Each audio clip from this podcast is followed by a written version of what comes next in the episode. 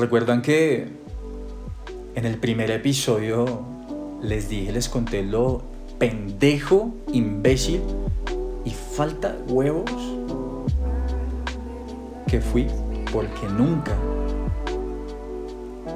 nunca fui capaz de decirle a mi papá que lo amaba. Cuando él empezó con la enfermedad, le empezaron con unos dolores de cabeza y le empezaron a salir unos morados en el cuerpo. El hombre era bien terco porque él fue al hospital, creo, como seis meses después de que tenía estos dolores de cabeza. Y había noches que no se aguantaba el dolor. Toda la familia le decía todo el tiempo a mi papá, ve al hospital, no sea terco, ve al hospital. Y el hombre era, no, yo me voy a poner bien, esto me va a pasar, no se preocupen, bla, bla, bla. Hasta que llegó un punto que no se aguantó el dolor y fue. Obviamente allá el doctor, pues toda la cantaleta por no haber ido antes. Claramente siendo una enfermedad tan grave, ¿no?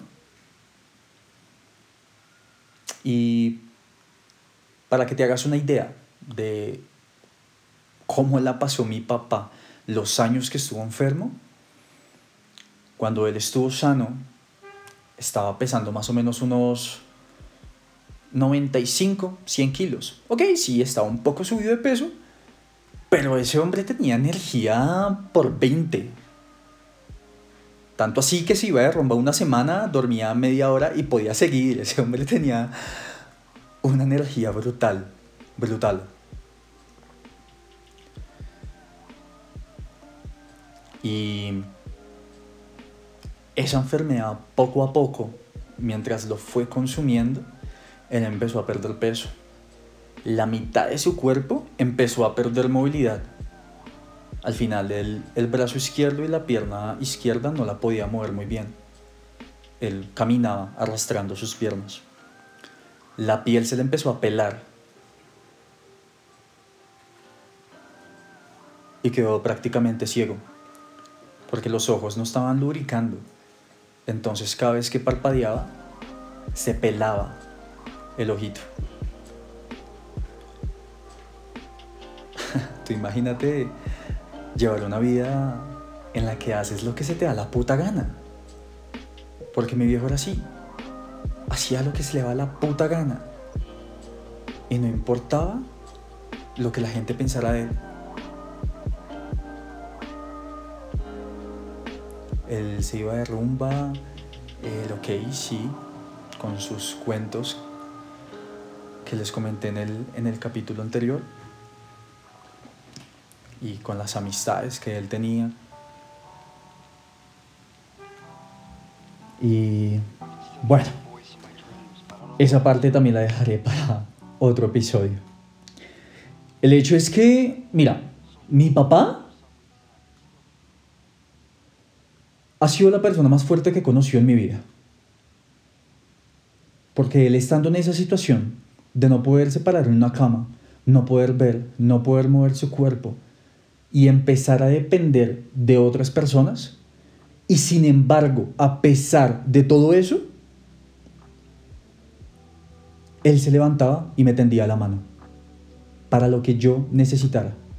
Y era bien curioso, porque habían cosas en las que tal vez yo decía, hey viejo, ayúdame en esta mierda. Y él me decía, no. Y habían cosas en las que tal vez yo no quería su apoyo. Y ahí estaba. Está clarísimo que ese hombre me amó profundamente.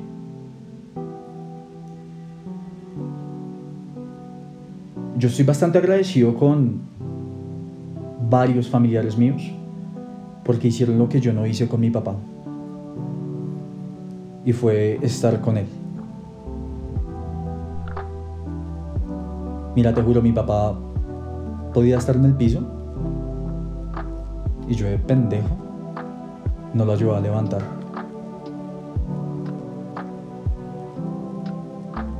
Era lo último casi suplicando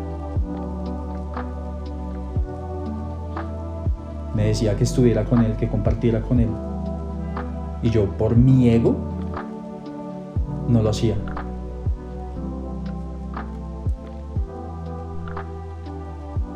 Así que fue otras personas de mi familia que estoy infinitamente agradecidos con ellos, la que cuidaron de él mientras él estuvo enfermo. Yo la verdad me la pasé de rumba, me la pasé haciendo mis pendejadas. Tanto así que mira, ni siquiera estuve pendiente de mi hija.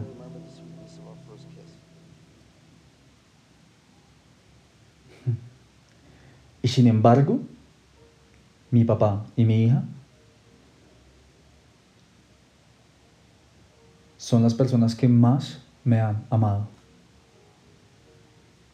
Porque son las personas que más me han dejado ser. Yo llegaba donde mi papá y le decía, viejo, estoy vendiendo tanto hoy. Droga, ¿no? si lo recuerdas. Viejo, me di en la jeta con tal, en el colegio, en la calle, en cualquier lugar. Y mi papá, independientemente de lo que fuera, él me apoyaba. Y puede que sea curioso, ¿no? que tú digas, hey, ¿cómo así el papá apoyando al hijo para que siga vendiendo, para que siga golpeando, para que siga robando? Sí. Y gracias, viejo. Porque ha sido la única persona que yo he conocido en mi puta vida que me ha dejado hacer lo que a mí se me dé la gana, sin juzgarme.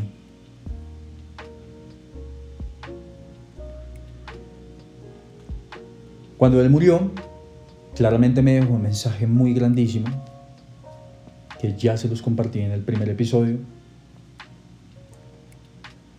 Pero bueno, mi vida tenía que seguir, ¿no? Y sin embargo siguieron pasando cosas. Y ahora voy a hablarles un poco de mi mamá.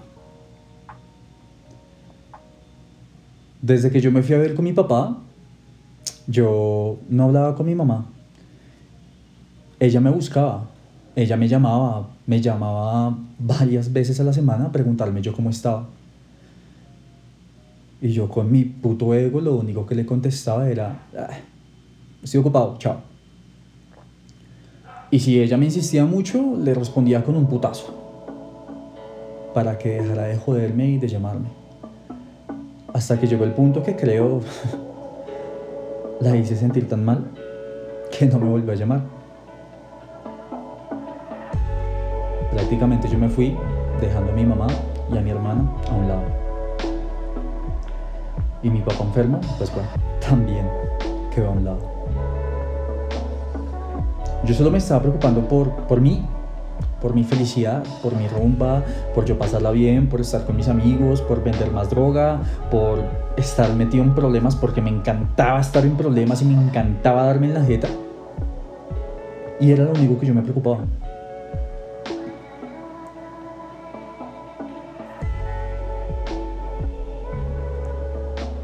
Después de que mi papá murió,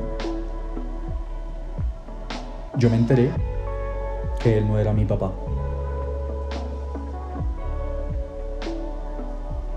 Mi papá antes de morir me lo había insinuado. Me dijo, hey José, creo que yo no soy su papá. No estoy seguro.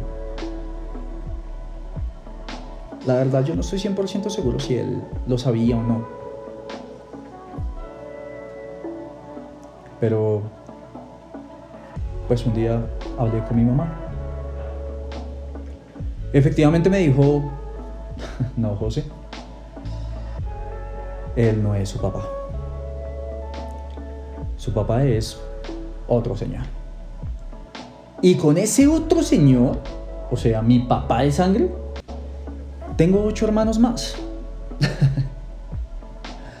ocho hermanos más prácticamente a los 20 años me enteré de eso.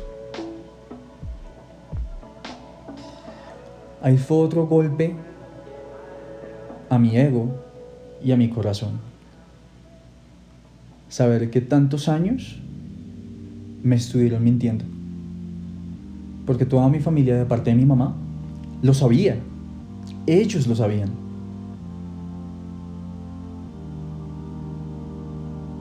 Mi papá no sé si se fue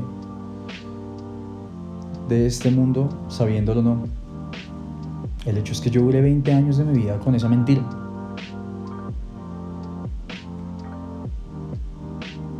Sin embargo, yo estoy profundamente agradecido de que las cosas ya hayan pasado así.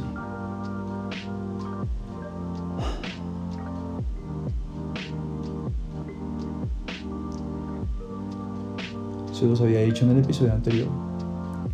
Yo no soy quien para juzgar a las personas por lo que hayan hecho. Ok, sí, mi papá hizo lo que hizo y ha sido la persona que yo más he amado en este mundo. Mi mamá me mintió y es otra de las personas que más amo en este mundo.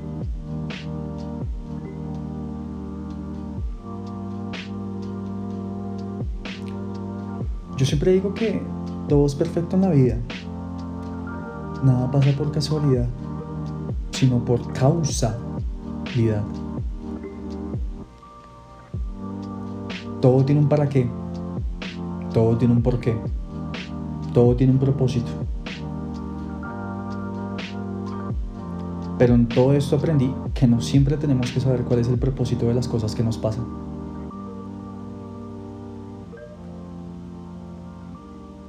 Simplemente hay que aceptarlas y seguir amando.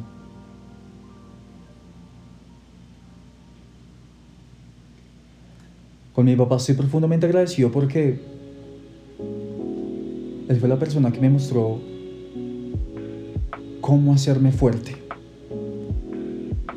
cómo seguir dándole sin importar qué putas te esté pasando.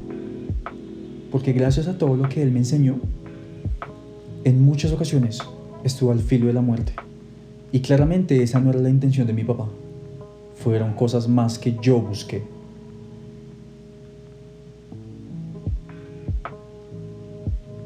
Y lo curioso es que en cada ocasión que estaba al filo de la muerte, eran los momentos en los que me sentía más vivo.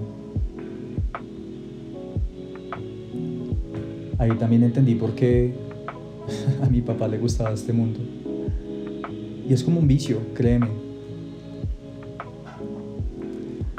La adrenalina de tu cuerpo cuando sube, bueno, es complicado manejarlo. Y mi mamá era joven. Era joven.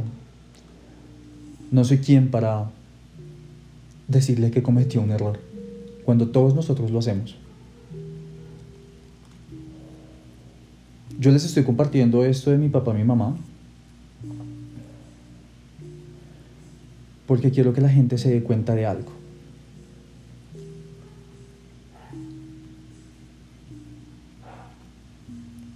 Y básicamente,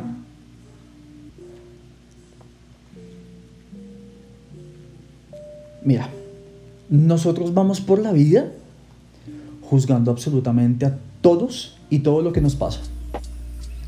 Si vemos a alguien en la calle fumando marihuana, muchos como que, oh, no fumes marihuana, eso te va a hacer mal. Si alguien aborta, es como que, ah, eres una asesina porque abortaste, mataste a un bebé. Y todo lo que está pasando a nuestro alrededor lo estamos juzgando, lo estamos criticando, le estamos colocando una etiqueta. ¿Y quiénes somos nosotros para hacer esa mierda?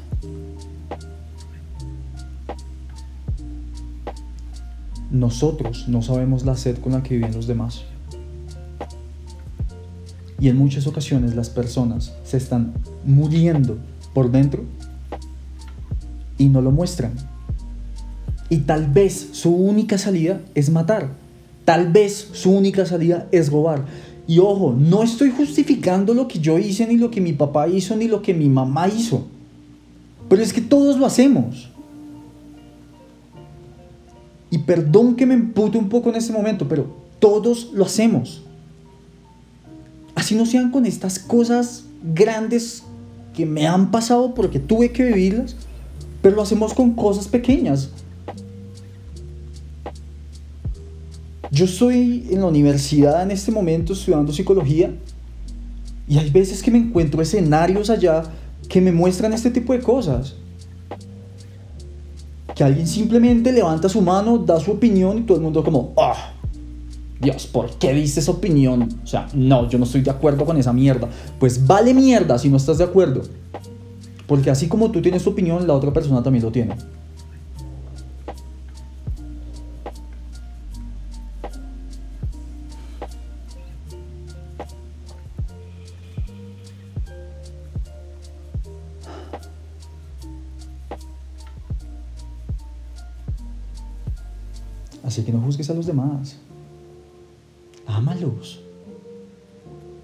Ámalos por lo que realmente son, no por los errores que hayan cometido, porque todos lo hacemos.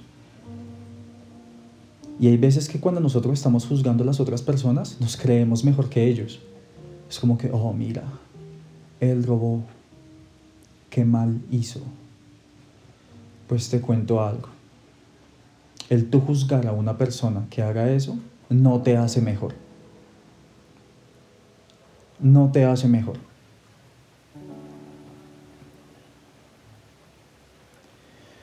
Yo sé que este episodio tal vez no está tan elaborado y no tiene un hilo conductor tan fuerte como el primer episodio. Simplemente les dije a mis dos compañeros, marica, venga, grabamos, grabemos, lo que salga. Nada preparado, lo que salga. esto salió.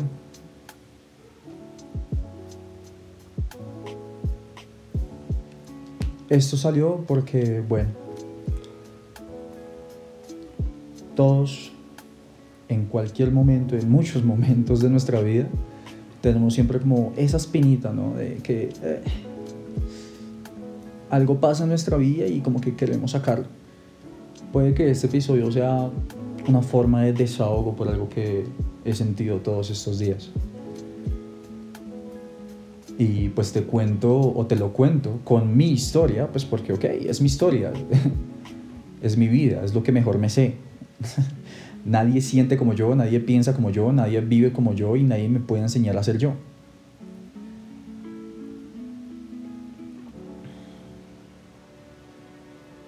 Y simplemente es eso. No juzguemos a la gente.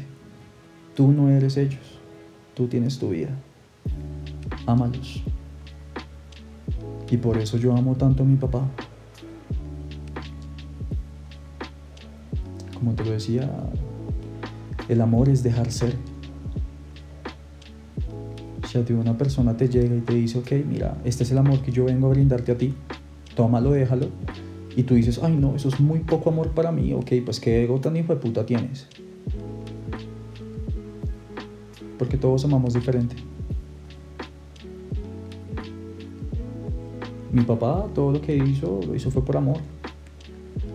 Mi mamá me mintió porque me ama. Tenía miedo a que yo saliera lastimado. Y tal vez fue la mejor forma de hacerlo.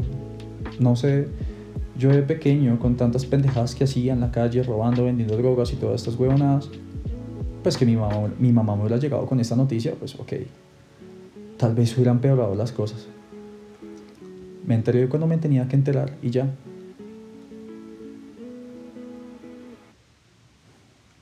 Creo que no te voy a dar más cantaleta.